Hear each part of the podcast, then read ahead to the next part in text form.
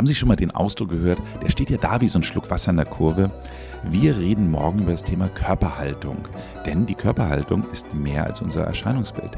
Es kann sogar dazu führen, dass wir richtig große Alltagsprobleme bekommen und medizinische Probleme. Mehr dazu erfahren Sie in der morgigen Folge. Hören Sie rein und bleiben Sie jung.